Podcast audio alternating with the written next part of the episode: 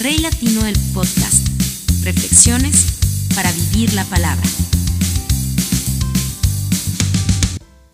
Hola, ¿qué tal amigos? Un abrazo muy, muy especial ahí donde estás, que el Señor te bendiga. Y gracias por ser parte del podcast. Gracias porque fuiste parte del podcast todo este año. Gracias porque viste los mensajes. Un minuto, medio minuto, 30 segundos o de pronto el mensaje completo. A lo mejor le diste like, a lo mejor lo compartiste. A lo mejor ese mensaje te sirvió en un momento difícil y continuaste viendo los demás. No sé qué pasó contigo en este año y con el podcast, pero lo único que le pido al Señor es que cualquiera de estos mensajes haya sido de beneficio para tu vida. Y gracias por estar ahí. Porque yo sé que es muy difícil. Yo sé, yo consumo redes sociales. Yo también tengo streaming en mi casa. Ya no veo televisión. Y en ese orden de ideas, cuando te das cuenta la cantidad de información que hay, y te encuentras con cosas como el podcast y te quedas y lo escuchas y lo disfrutas y lo recibes y lo analizas y lo interiorizas, lo criticas, lo aceptas o no lo aceptas. Sea lo que sea que pase contigo con el podcast, para mí es un premio.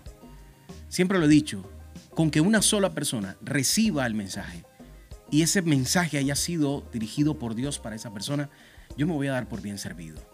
Afortunadamente hoy tenemos muchos suscriptores en nuestro canal, pero todo ha sido obra del Señor. Así que a Él sea la gloria, la honra por siempre y para siempre. Y para ti la gratitud por haber estado ahí los eh, días en los que el podcast apareció en tu YouTube, en tu eh, Apple Podcast, en tu Spotify y tuviste la oportunidad de escucharlo y de disfrutarlo.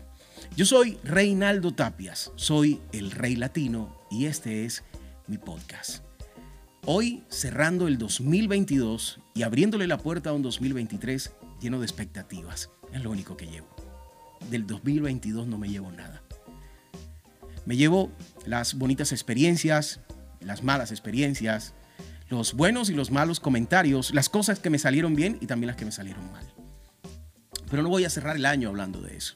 Y tampoco voy a hablar de decretos, ni declaraciones, ni nada por el estilo. Yo solo deseo una sola cosa para tu vida, para el próximo año y para todos los días de tu vida. Que conozcas el amor. Y este mensaje, sí, viste el nombre, se llama Jeremy. Y Jeremy era el nombre de mi perro. Creo que fue uno de los primeros perros que tuve en familia. Porque tuve muchos perros cuando era soltero, pero cuando me casé, mi esposa no es amante de los perros, no le gustan los perros, pero logré convencerla de tener a Jeremy. Y Jeremy se convirtió en esa mascota genial, un Cocker Spaniel hermoso, color eh, miel con blanco de manchas, eh, muy bonito, pero muy hiperactivo, muy desordenado. Y Jeremy me enseñó algo acerca del amor, pero no directamente, lo hizo indirectamente. Quiero comenzar diciendo que Primera de Corintios 13 del 4 al 5 dice, que el amor es paciente, es bondadoso, el amor no es envidioso, ni jactancioso, ni orgulloso. No se comporta con rudeza, no es egoísta, no se enoja fácilmente, no guarda rencor. Pero el noviazgo es un engaño. Este mensaje surgió en una conversación con una amiga muy querida, alguien a quien aprecio mucho y que trabaja conmigo. Y hablábamos acerca de relaciones y cuando tocamos el tema del el amor, yo le decía que el amor es algo que yo aprendí a mirar desde mm, un punto de vista distinto en la iglesia. ¿Por qué? Porque las redes sociales, las películas, las novelas y la vida cotidiana le metió a la gente en la cabeza una idea errónea de lo que es el amor. Pintan pajaritos en el aire, como dice la famosa canción, y es verdad. Es un engaño en el cual los dos llegan con expectativas distintas a una relación en la cual no se dicen la verdad no se dicen la verdad. Muestran una faceta que es positiva para que la otra persona se convenza de que es el príncipe azul o que es la princesa encantada. Ella no sabe que está besando al sapo y él no sabe que está besando a la bruja. Todo eso está oculto, todo eso está detrás. Se dicen muchas mentiras en el noviazgo, se muestran muchas cosas que no son ciertas. Pero es miedo, no es otra cosa. Y cuando tú tienes miedo, eh, hablas, dices y te mueves de una manera equivocada, errónea. Esa no es la idea del amor, porque el amor tiene que ser franco y descarnado. Porque yo aprendí en la iglesia, lo dijo mi pastor Luis Fernando un día, y, de ahí en adelante empecé a estudiarlo, a analizarlo, desde el punto de vista eh, poético, desde el punto de vista estricto, lingüístico, bíblico, psicológico.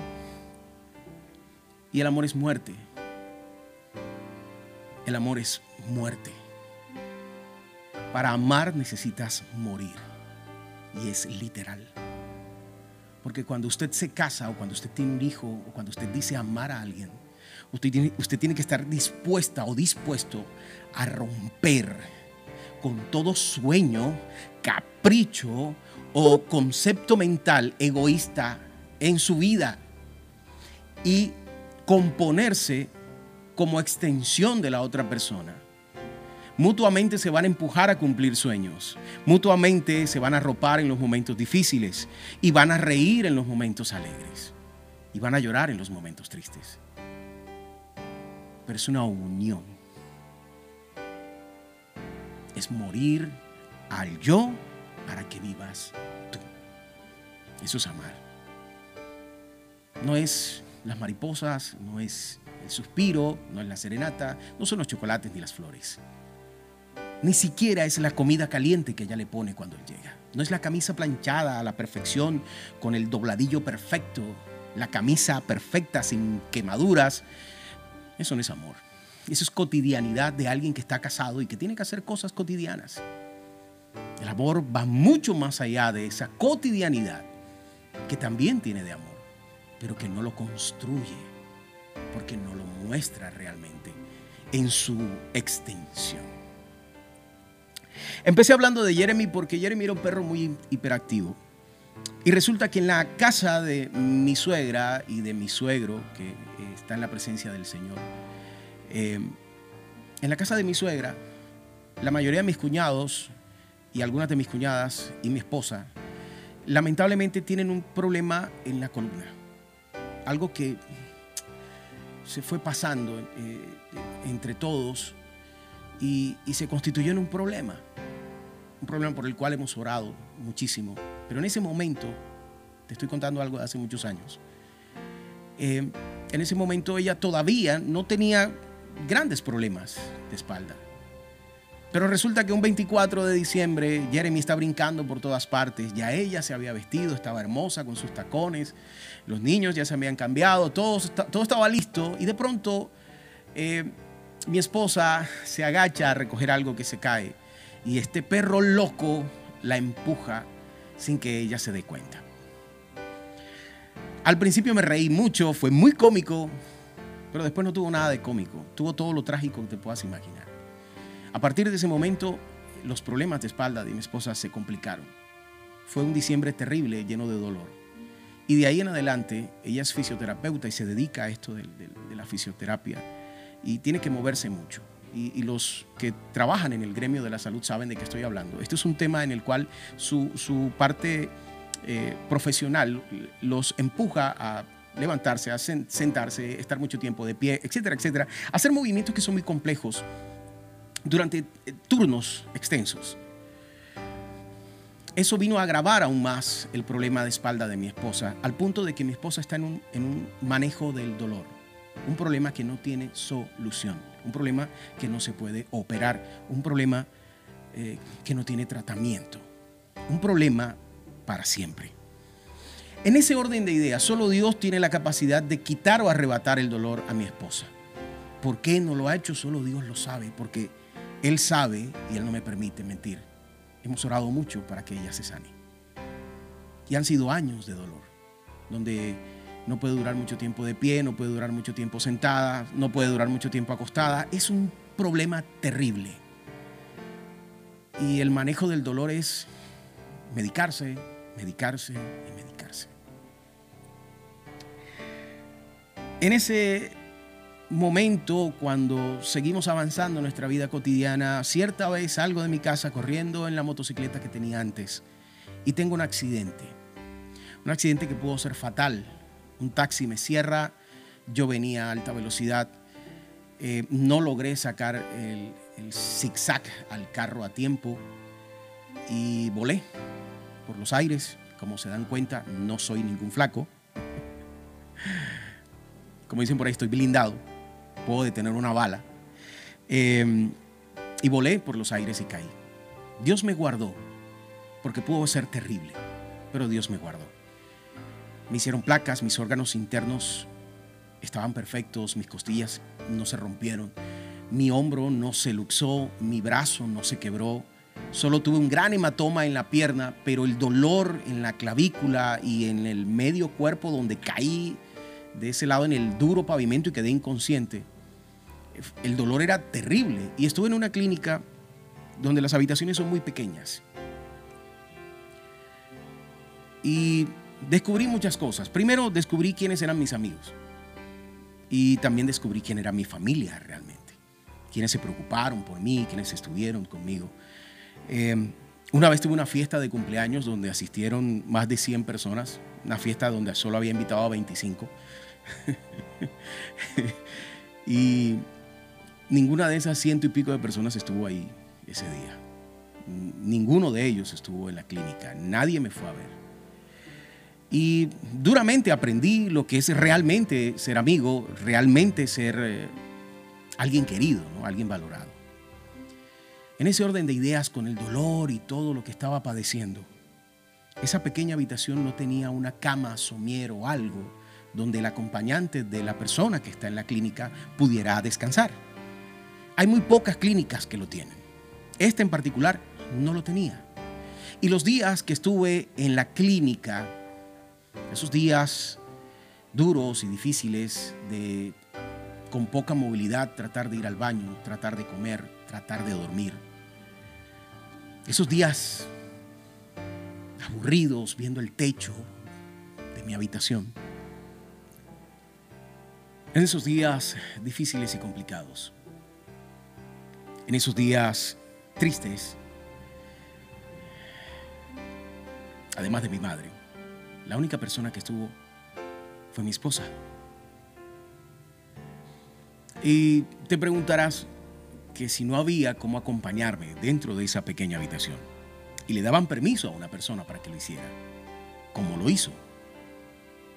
En las clínicas no permiten que las personas que están ahí padeciendo algún trauma o dolor sus camas sean ocupadas por visitantes o personas ajenas, no te permiten sentarte, etcétera, etcétera. Así que ni siquiera podíamos compartir la cama para que ella pudiera dormir. Mi esposa le consiguieron una silla Rimax, una silla de pasta, una silla incómoda, una silla que si acaso te sirve para un evento, para un momento, para un rato de una visita pero no todo el día y toda una noche. Y menos si sufres dolores crónicos de la columna vertebral. Mucho menos si sufres dolor crónico. Lo que estoy tratando de decirte es que ella se olvidó de ella. Se olvidó lo que esto podría traer para su salud, lo que conllevaba hacer lo que estaba haciendo no era solo un acto de, de amor roto totalmente de egoísmo, sino que estaba haciendo un sacrificio. Y creo que me enseñó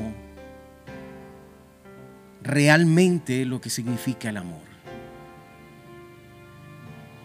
Porque si yo no tengo hoy cómo pagarle a mi esposa lo que hizo, sino todos los días de mi vida, hasta que ya no esté aquí. Ofrendarle de una u otra manera el mismo amor y la misma paciencia que me ha tenido a lo largo de todos estos años. Y no te estoy hablando de la mujer perfecta, te estoy hablando de una mujer totalmente imperfecta igual que yo. Pero cualquier día cotidiano, cualquier pelea o cualquier circunstancia difícil que hayamos vivido a lo largo de estos 22 casi 23 años de casados. A lo largo de, de todos estos años, de todas las circunstancias que Dios permitió para que hoy fuéramos la pareja que somos, hacen parte de la historia de cualquier matrimonio. Pero el amor tiene que ser demostrado ahí en el fuego, cuando tienes que morir, cuando tienes que ponerle el pecho a la bala, como dirían en las películas, cuando cuando tienes que sacrificarte, cuando tienes que lanzarte encima de la granada para que el otro viva. Como cuando una madre, a pesar de que tiene hambre, ve a su hijo terminar de comer y le ve en la cara que él todavía tiene hambre y, y le dice, yo estoy llena, hijo, cómetelo tú. Mentira, tiene hambre.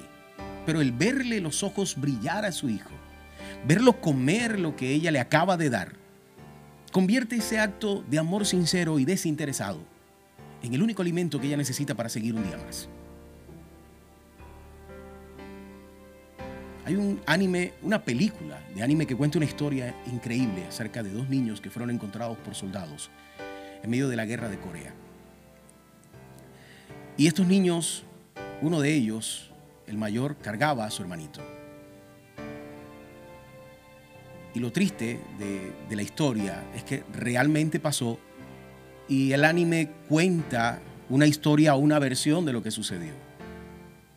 Pero cuando los soldados encontraron al niño, lo que el niño cargaba era un cadáver.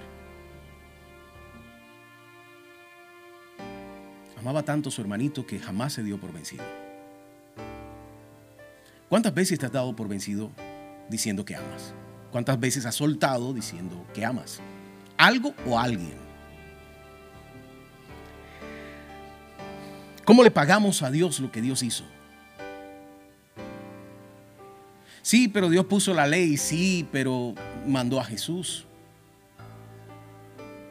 Él nos condenó a vivir en el infierno por haber pecado. Y nacimos con ese pecado. Y vivimos pecando. O sea, vivimos fallando, vivimos equivocándonos. Pero Él mandó a Jesús a que se convirtiera en la puerta, que ya lo hablé en el mensaje anterior, para que nosotros pudiéramos tener una vida eterna y ser salvos y ser justificados, no por quienes somos, sino porque Jesús derramó su sangre en la cruz. Y lo único que tenemos que hacer es aceptarlo. Entonces, ¿qué tengo que hacer yo para pagarle a Jesús y a Dios todo lo que han hecho por mí, siendo yo tan imperfecto como soy? Es la misma pregunta que me hice el día que me di cuenta de lo que mi esposa había hecho por mí. Entonces, ¿cómo no amar a mi esposa que la veo? Si amo a Dios que no lo veo. Sí, lo siento, sí, ha afectado mi vida, la ha cambiado, la ha transformado y yo vivo bajo la promesa de que tendré una vida eterna y estoy obrando para que mi familia, toda mi familia y todo aquel que yo conozca tenga una vida eterna. Pero es una decisión personal. Solo puedo hacer hasta ahí, solo te puedo entregar el mensaje, pero no puedo obligarte a aceptar a Jesús en tu vida y tampoco puedo obligarte amar a la gente que debes amar correctamente. Y de eso se trata Jeremy. Porque cuando él afectó la vida de mi esposa, ese hecho que ocurrió años atrás, terminó al final demostrándome a mí lo que significa el amor. A pesar del dolor, a pesar de, de la incomodidad y de la angustia, a pesar de, del desespero, de vivir crónicamente con un dolor que no le permitía hacer lo que hizo, lo hizo. Y se quedó conmigo sin que yo lo mereciera. Entonces, si te das cuenta, tienes que empezar a buscar realmente el amor. No solo para entregar amor, sino también para poder recibirlo. Y el primer amor que tienes que buscar es el de Dios. Lo único que deseo para tu 2023, y con esto quiero cerrar, es que halles el verdadero amor. Que encuentres ese amor y que aprendas a aplicarlo. Que lo encuentres en Jesús, que lo encuentres en tus amigos, que lo encuentres en tu pareja, que lo veas en tus padres, que lo veas en tus hermanos, los de sangre y los que son hermanos en Cristo. Que veas el amor que Dios siente por los que necesitan y están en la calle. Que veas el amor que Dios profesa por la gente que va contigo en el transporte público. Que veas el amor en tus compañeros de trabajo, ese amor que Dios siente por ellos, que tú lo veas y lo percibas y lo transmitas. Y te olvides del rencor y te olvides de la envidia y te olvides de todo lo material que a veces lo único que hace es abrir surcos para separar personas. Cuando Dios lo único que nos está pidiendo es que nos unamos como hermanos y que así como te amas a ti, ames a los otros. Y ahí se resume la ley. Porque cuando tú comprendes el amor infinito que Dios siente por ti y lo transmites, es porque no solo lo comprendiste, sino porque cada acto de tu vida se convierte en un acto de amor hacia el único que lo merece todo. Y cuando tú obras en función del amor que sientes por Él, tu relación con el mundo alrededor tuyo, todo cambia porque todo se afecta positivamente. Y no te estoy diciendo que te van a salir alas y una virola en la cabeza y te vas a convertir en un santo, no. Estoy hablando de que en los momentos difíciles, los momentos complicados, los momentos en que no tienes dinero, que no hay comida, que no hay trabajo, en el momento en que estás enfermo, en el momento en que te están pasando cosas malas en tu vida normal y cotidiana, tienes que recordar que tú eres un hijo de Dios y que Dios te ama y que al final todas esas cosas negativas tienen que orar para bien y Él las va a usar para limar tus defectos y convertirte en la persona que Él realmente soñó. Porque Dios me dijo a mí y quiero compartirlo contigo. Yo le pregunté por ciertas cosas y la respuesta de Dios para mi vida fue, no te estoy cortando, te estoy moldeando. Y entendí muchas cosas que me estaban pasando en ese momento. Así que quiero regalarte esa palabra. No te estoy cortando, te estoy moldeando. Quiero que Dios te moldee en el 2023 con cada problema y dificultad que te encuentres, pero que tú seas fortalecido en fe y en el amor de Dios a lo largo de los 365 días que te esperan, pero que conozcas el amor de verdad, que lo sepas reconocer y que también lo sepas entregar, que sea un amor verdadero y sincero y no el amor de cuento de hadas. La palabra de Dios dice en 1 Corintios 16, 14, hagan todo, hagan todo con amor. Gracias por escuchar el podcast durante todo este año. Que Dios te bendiga. Feliz 2023. Yo soy Rey Tapias, el Rey Latino, y este es mi podcast. Bye.